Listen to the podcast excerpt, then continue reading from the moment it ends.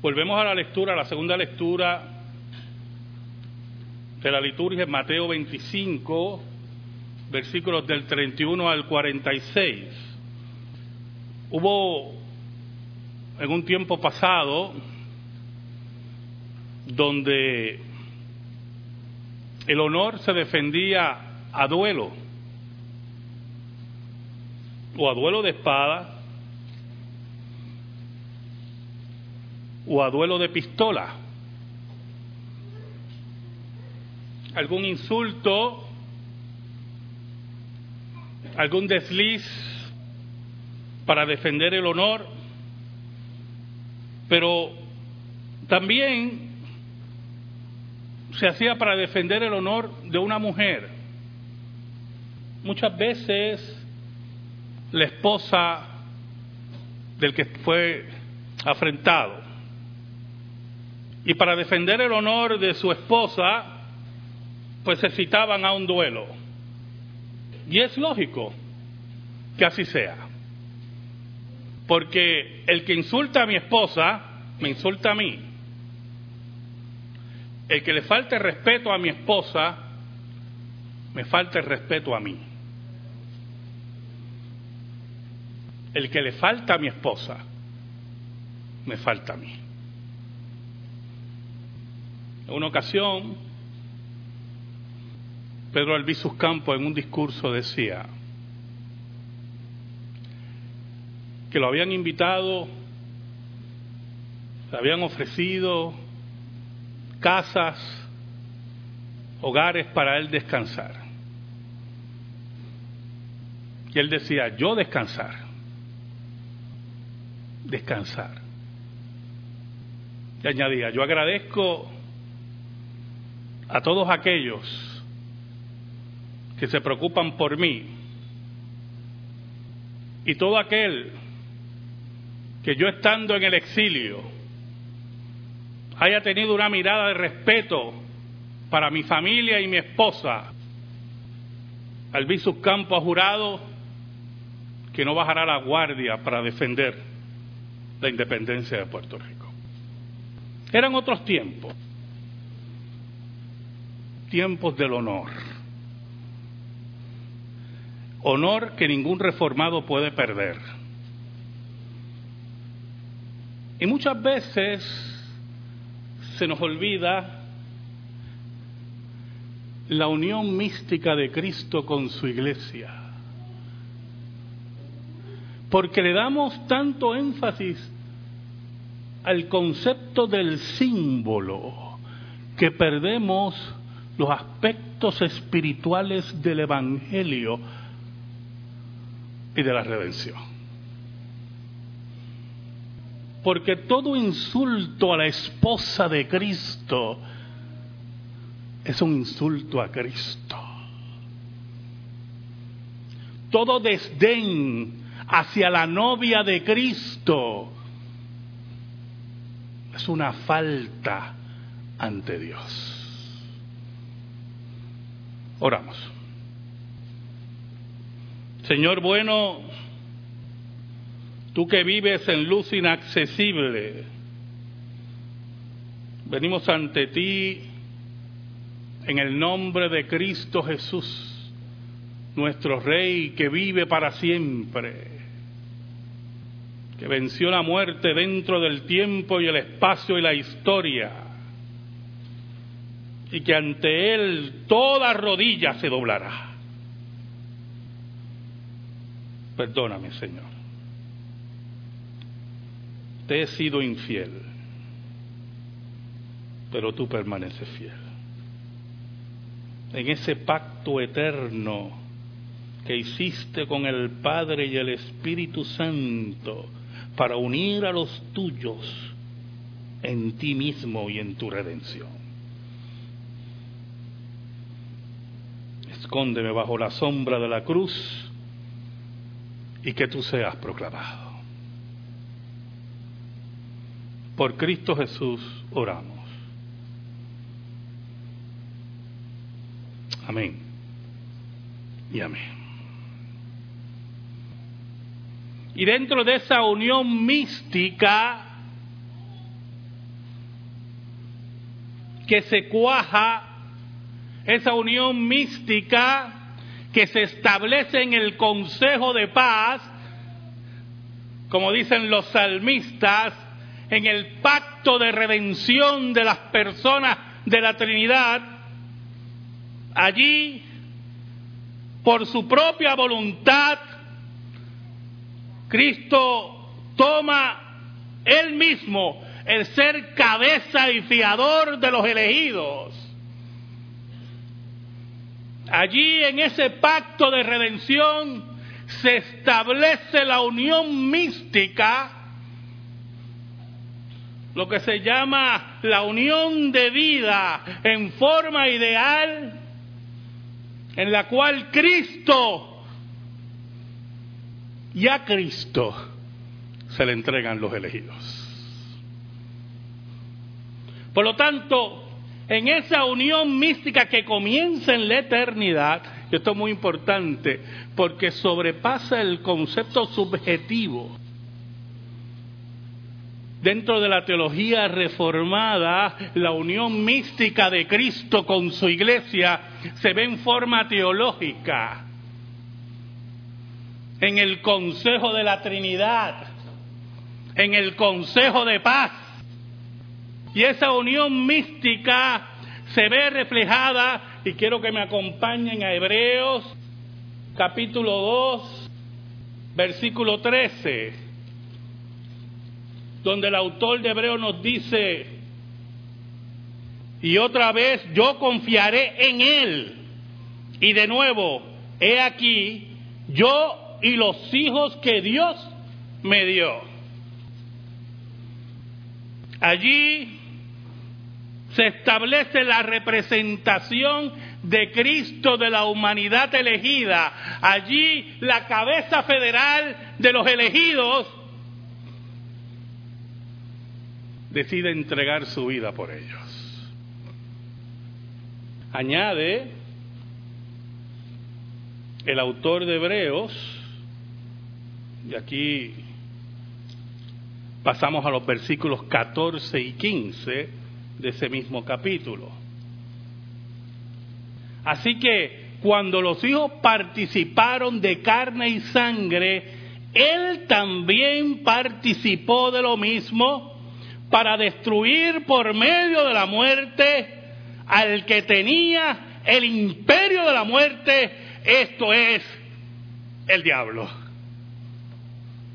Por lo tanto, cada creyente en el Consejo de Paz en el pacto de redención es unido a Cristo y Satanás no tiene ningún poder sobre ellos.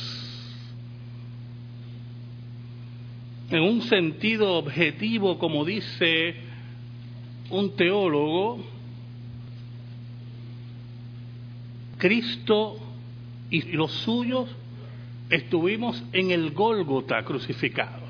Con Cristo resucitamos, como dice el apóstol Pablo. Con Cristo hemos sido sentados en los lugares celestiales. Y esa unión mística es inquebrantable, pero tiene un aspecto subjetivo. Y es que esa unión de vida ocurre en un momento en la historia de los elegidos cuando por medio de la fe que Dios da, ellos reciben la vida y la salvación que solamente está en Cristo. Por lo tanto, pasamos del objetivo en la eternidad, en el consejo de paz de la Trinidad, a lo subjetivo en el momento que recibimos a Cristo como nuestro único Salvador. Por eso Cristo dice, yo soy la vid,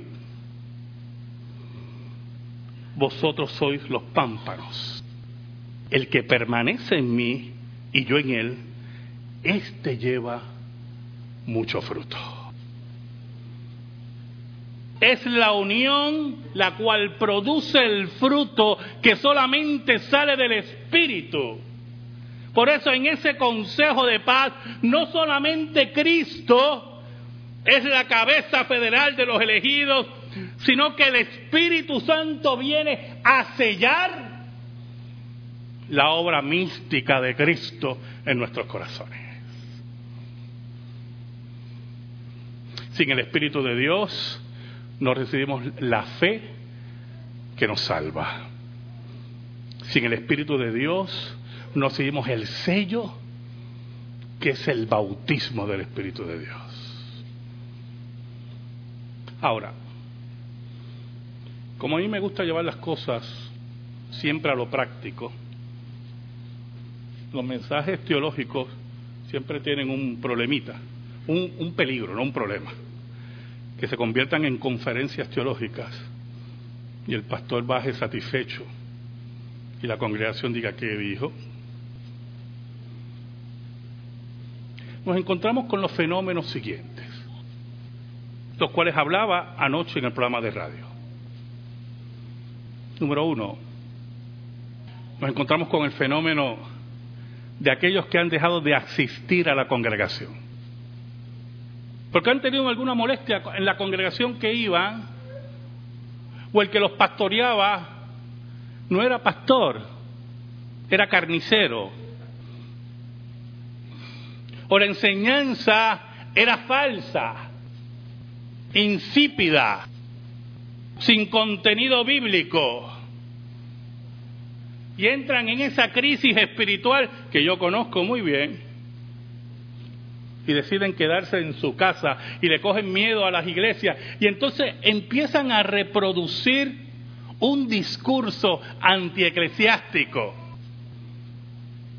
como los impíos, como los enemigos de Dios. Todo aquel que diga yo amo a Dios, pero no creo en la iglesia, ha insultado a la esposa de Cristo. Y Cristo le dice, cuando me viste en la cárcel, no me visitaste. Cuando me viste sediento, no me diste un vaso de agua. En administración eclesiástica había un chiste generalizado entre los candidatos al ministerio. Y los pastores que venían a darnos conferencias lo repetían. Ellos decían que regularmente cuando una iglesia está incómoda, cuando una iglesia está molesta, deja de diezmar y deja de ofrendar. Como una forma de castigar. El que castiga a la iglesia de Cristo, castiga a Cristo. El que le niega a la iglesia de Cristo los medios para evangelismo, para la enseñanza, para el trabajo, se lo niega a Cristo. El que es miserable con la iglesia de Cristo es miserable con Cristo. Niega la unión mística establecida en el pacto de redención. Hace poco estaban hablando de una de una corporación en Puerto Rico pública, no sé cuál era, o una entidad, donde los empleados estaban de brazos caídos. Y es un término que se utiliza mucho, es un lenguaje que se utiliza mucho en las relaciones laborales, patrono laboral, donde los empleados deciden estar de brazos caídos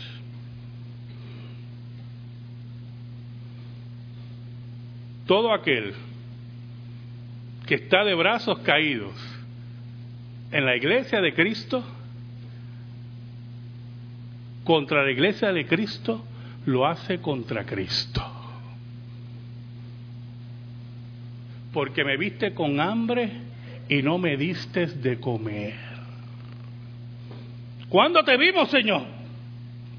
¿Cuándo te vimos con hambre? ¿Cuándo te vimos sediento? ¿Cuándo te vimos en la cárcel? ¿Cuándo? Cuando no lo hiciste con ninguno de estos, lo hiciste conmigo, dice el maestro. Hay una cuarta categoría que considero que es la más interesante dentro de la psiquis caída de los seres humanos. El coraje. Cuando yo he tenido en mi oficina problemas de relaciones familiares, coraje entre familiares, pues ocurre, ¿verdad? Lo que se conoce como el silencio familiar. Yo no la llamo, tú no me llamas, porque tienen coraje. Cuando las parejas que cometen el grave error de acostarse con coraje, gravísimo error, y cada cual tiene un lado de su cama, pero ahora están de espaldas cada uno, porque tienen coraje. Pero el más curioso es el coraje con Dios. Señor, yo quiero que este negocio que yo he puesto tú lo bendiga. Y dura un año. Y se va a quiebra el año. Y cogen coraje con Dios. Porque como ellos saben más que Dios, el negocio debió durar toda la vida. Por lo menos la vida de ellos. Y al tomar coraje con Dios, como no pueden tomar a Dios por el cuello, toman a la iglesia por el cuello. Y le niegan sus brazos. Y le niegan sus bolsillos. Y le niegan su asistencia. Y así creen que castigan a Dios. Y aunque usted le habla, ellos dicen, no, yo amo a Cristo. ¿Qué Cristo? Porque ha violentado la unión mística con Cristo y cuando Cristo tuvo hambre, no le dio de comer. Cuando tuvo sed, no le dio de beber. Cuando estuvo desnudo, no lo vistió. Y entonces entran en ese diálogo y ese intercambio de ideas muy interesante entre el impío y Dios. Que Cristo revela en Mateo 25. Es el diálogo adámico. Tuve miedo y me escondí. Señor, ¿cuándo te vimos desnudo? Señor, ¿cuándo te vimos con sed? En el momento que abofeteas a la iglesia de Cristo en su rostro, abofeteas a la esposa, a la novia, abofeteas a Cristo. Por eso yo siempre he dicho, y ustedes lo saben, que si usted no está cómodo si usted no está entregado, si usted no está convencido, si usted no está convertido, ¿qué usted hace aquí? No pierda su tiempo. No pierda su tiempo. Porque viene un día que dice Daniel, los libros serán abiertos. Y en Daniel, y esta es muy importante, muy importante, dice que fue el anciano de días que se sentó Dios, pero en Mateo dice que es Cristo, porque Cristo es Dios.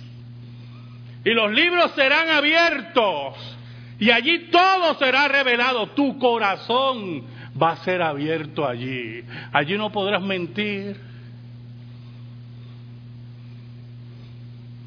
Y ese día el Señor te dirá, porque lo hiciste contra estos pequeñitos, lo hiciste contra mí.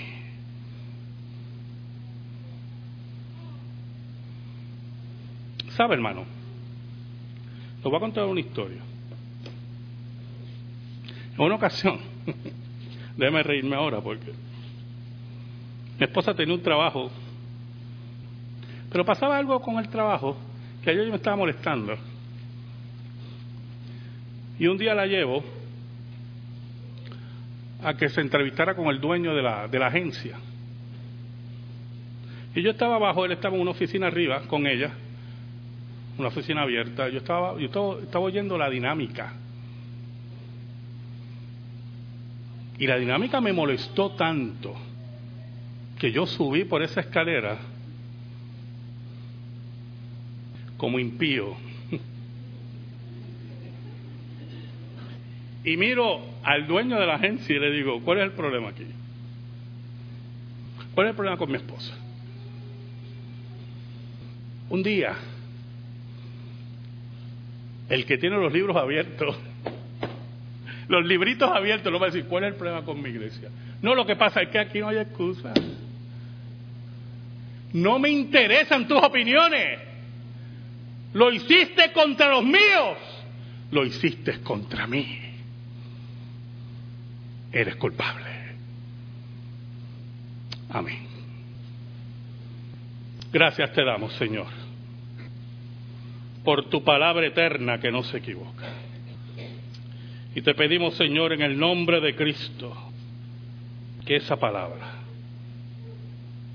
se atesore en nuestra vida y en nuestro corazón. Por Cristo Jesús. Amén. Amén. Estamos en silencio, hermano.